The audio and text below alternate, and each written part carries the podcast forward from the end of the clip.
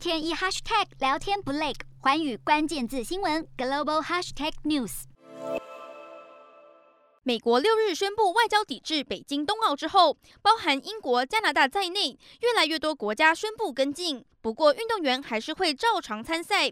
透过电视台转播收看赛事的民众也感受不到差异。外交抵制的行为主要还是意在伤害中国身为主办国的自尊心，其中象征意义较大。除了伤中国政府的心，全球掀起抵制冬奥的声音，国际奥会恐怕也倍感压力。奥会主席巴赫一方面表示尊重美国决定，另一方面也一再强调不做表态不代表选边站，看来是希望其他国家别再跟进。维吾尔族、藏族等受中国迫害的少数民族，则是大声呼吁各国加入抵制行列，对国际奥会沉默极为中立的说法不以为然。白宫对北京祭出外交抵制，已经远比体坛原先预想的全面抵制，也就是不派运动员出赛来得轻微许多。美国奥会以及各大冬奥赞助商纷纷松一口气，但对中国来说，举办奥运有关国家形象，如今有失颜面。经济学人智库分析，中国可能在与美国商务合作上采取反制措施，像是透过行政延误来影响产品和投资评审。